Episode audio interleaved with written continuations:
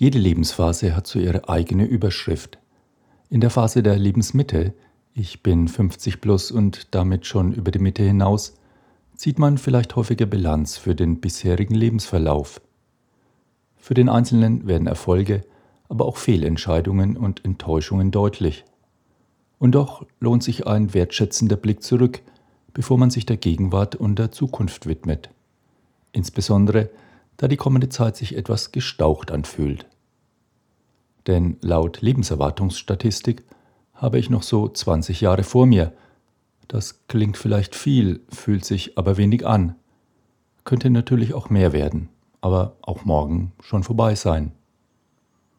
Doch will ich nicht jammern, denn ich bin sehr dankbar, dass das Leben es mit mir bisher sehr gut gemeint hat und hoffe und wünsche mir, dass es noch ein bisschen so weitergeht. Vor gut zehn Jahren habe ich mit einem Kollegen ein Training mit dem Titel Perspektive 50 Plus Qualität im dritten Lebenszyklus entwickelt und durchgeführt. Drei Kernbotschaften waren auf einem Flipchart gestanden.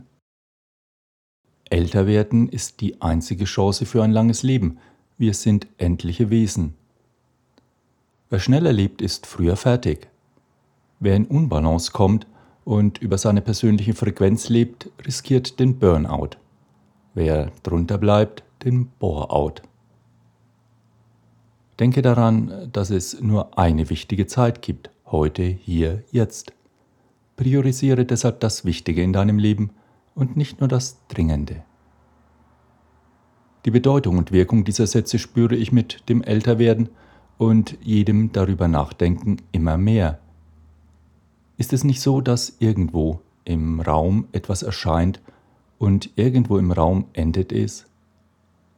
Alles hier kommt und geht, wie ein Strich, der aus dem Nichts erscheint, eine gewisse Länge hat und im Nichts wieder verschwindet.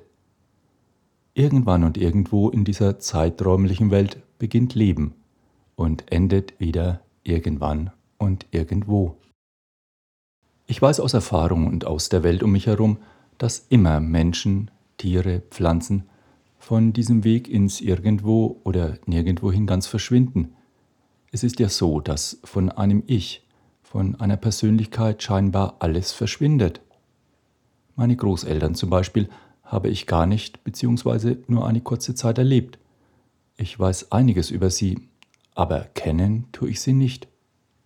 Was weiß ich von ihnen, von ihrem Denken, ihrem Verhalten, ihren Träumen, ihren Wünschen und ihren Sehnsüchten? Nichts. Mir ist natürlich klar, dass auch ich nur eine Zeit lang da sein werde und dann verwiesen, vergessen? Natürlich verdränge ich es, es ist nicht leicht darüber nachzudenken, geschweige denn es in Worte zu fassen.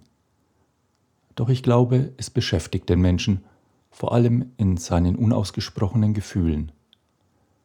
Gerade weil es so schwer fällt, bewusst mit sich selbst darüber zu sprechen, lebt das alles Tag und Nacht in meinem Nichtbewussten. Aber je weniger ich davon wissen will, desto stärker meldet es sich in mir.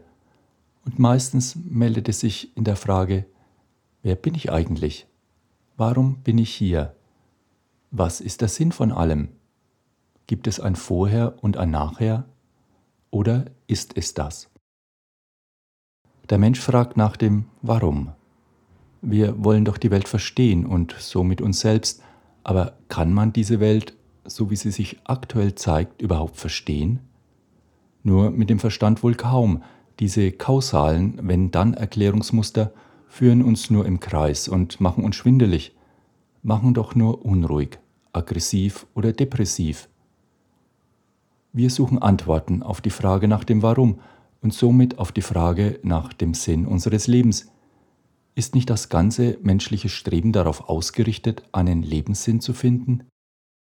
Unabhängig davon, ob wir für uns die Sinnfrage auch beantworten können, schon allein die Frage nach dem Sinn ist menschlich sinnvoll.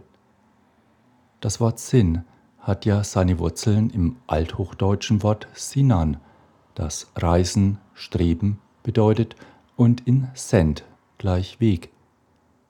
Die Lateiner bezeichnen mit sensus Sinn, Gefühl, Auffassung und das lateinische Verb sentire wird übersetzt mit fühlen, empfinden, wahrnehmen, erleben. Die Lateiner unter euch haben das natürlich schon gewusst. Also nicht nur denken und rationalisieren, sondern fühlen, empfinden, spüren.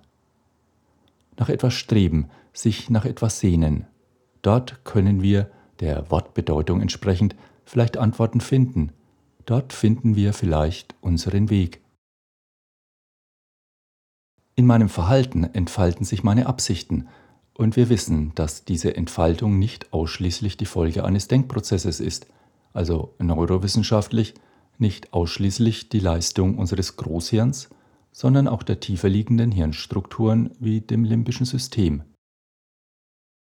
Denn bestimmen nicht unsere Träume, Erwartungen, Fantasien, Hoffnungen, Sehnsüchte in viel größerem Maße unser Verhalten als unsere bewussten Absichten? Sind es nicht diese aus einer inneren Tiefe kommenden Wünsche und Vorstellungen, die unser tägliches Tun und Lassen lenken und leiten, und sind sie nicht die Quelle, die unser Verhalten nährt? Geht dem menschlichen Tun nicht eine tiefe innere, dem Bewusstsein sich teilweise entziehende Entscheidung voraus, die das entsprechende Verhalten nach sich zieht? Und versuche ich nicht mit meinem Denken, mein Verhalten bestenfalls auf kausale Motive und Gründe zurückzuführen, damit sich eben danach ein logisches und einigermaßen schlüssiges Bild für mich ergibt und ich das Gefühl habe, dass mein Verhalten seinen Ursprung im Rationalen hat. Das Denken ermöglicht mir ein Beurteilen, und so entsteht in mir das Gefühl, über diesem allem zu stehen, das Ganze in meiner eigenen Hand zu haben, alles unter Kontrolle zu haben. Denn das Rationale kann ich beherrschen, hier bin ich Herr im eigenen Haus. Doch ist im Beweisen und Beherrschen nicht stets auch die Aggression mit dabei? Viktor Frankl, der Begründer der Logotherapie und Existenzanalyse, hat schon früh die These aufgestellt, das Sinnempfinden ist ein Urbedürfnis des Menschen, also nicht Sinndenken, sondern Sinnempfinden.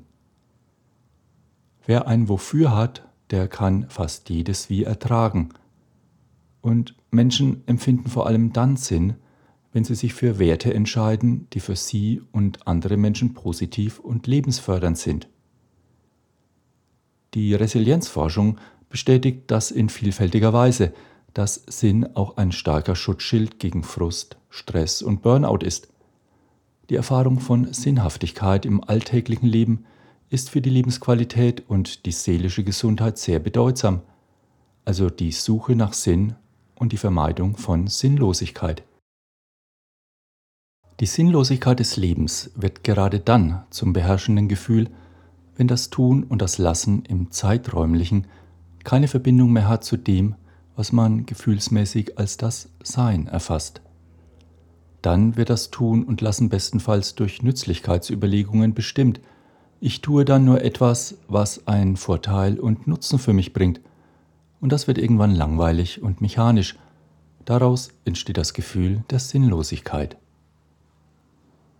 Was hat das Leben hier zu bedeuten, wenn es nicht verbunden ist mit einem Vorher und einem Nachher? Wenn ich es nüchtern betrachte, entsteht ein beängstigendes, ein beklemmendes Gefühl in mir, sobald das Leben hier so nackt und alleine steht. Es fühlt sich sinnlos an, das Ganze erscheint wie ein großer Irrtum. Doch wie auch immer mein Blick und meine Haltung, meine Einstellung zum Leben ist, dass ich überhaupt an diesem Leben teilhaben darf, dessen Wunder wir hoffentlich nie ganz aufklären werden, erlebe ich als großes Geschenk.